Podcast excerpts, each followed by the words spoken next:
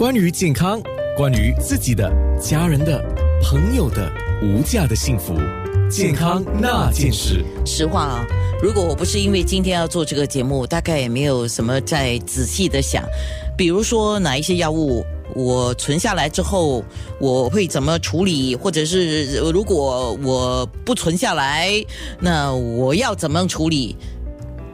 一般我就会拿一个塑料袋，我我通常是这样子，我的习惯我会拿一个塑料袋，然后就，哎呦糟糕，这样讲很不好意思了，可能我真的是叫错误示范哦。我把药物跟其他的垃圾一起了，就这样放在塑料袋里面，然后就打一个结，然后就丢掉。我这样的做法，可能医生等一下要纠正我了。你的做法是怎么样的？你也可以告诉我们啊。今天有黄伟杰家庭医生，他是来自 Healthway Medical Doctor Nelson V。我们今天特别先说前半段讲的就是新年药物大扫除。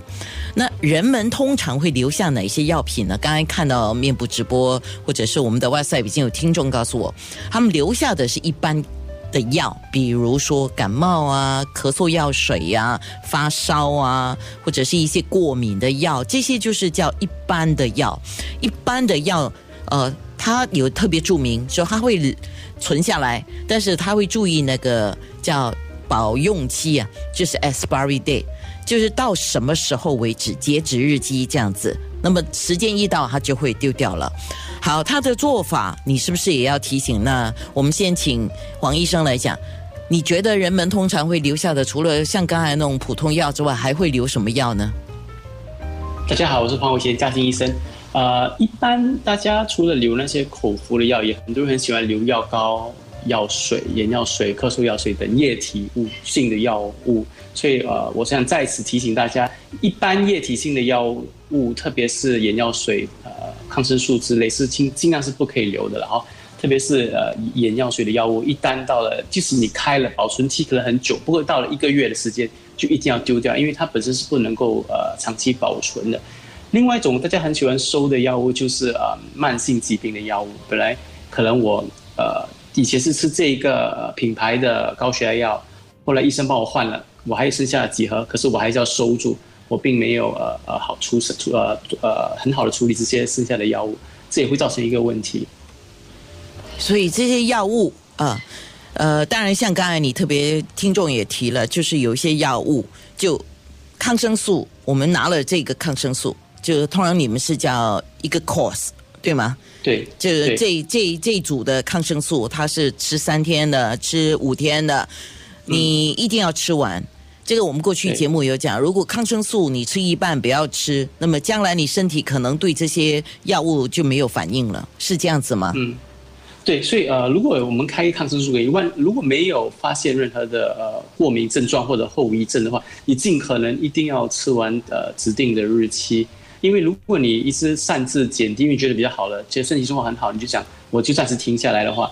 久而久之，那个呃身体会产生抗体，就是因为以后那个抗生素可能就不会像之前这么有有效。所以抗生素一般，如果医生开给你一个礼拜的话，比如七天，你就应该如果没有副作用、没有过敏，应该吃完它，尽量不要吃到一半，然后就保留另一半，呃，以便以后再用。所以抗生素我们一向是呃建议大家不要保留着以后用。如果呃吃完就是吃完需要的 cost，如果真的是那个有副作用，你停的话。剩下的抗生素也不要留着以后用，应该有妥呃妥善的处理哈。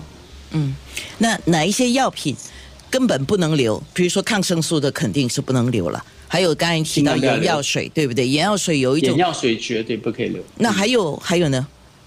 液体性的药水，一般你开了之后，比如咳嗽药水之类，因为它们是液体性的药水，你只能收一段很短的时间，最多也是一到三个月，就必须要丢掉，不可以留。嗯，太久。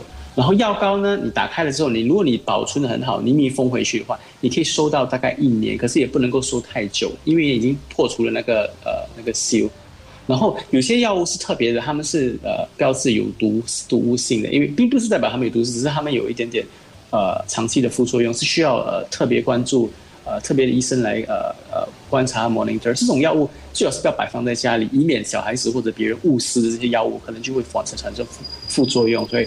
我是建议有一些特别药物，如果你医生放你标有标有那个标呃 poison 的标明的话，你如果已经不需要吃，你已经康复痊愈，尽量不要留在家里，因为他们是他们是不可能在呃一般的情况下会重用的。所以你一旦呃好了之后就要，特别是家里有小孩子啊，或者有宠物之类的话，这些药就必须要呃保存的非常好，尽量不要让小孩子误食了它这些药。是啊，刚才特别讲到那个药物存下来的时候，你先回答我，你在面部留言可以，或者是 WhatsApp 告诉我，你存下来，你注意什么？除了那个 expiry date，就是那个使用日期之外，你还注意什么？啊，你还注意什么？健康那件事，好。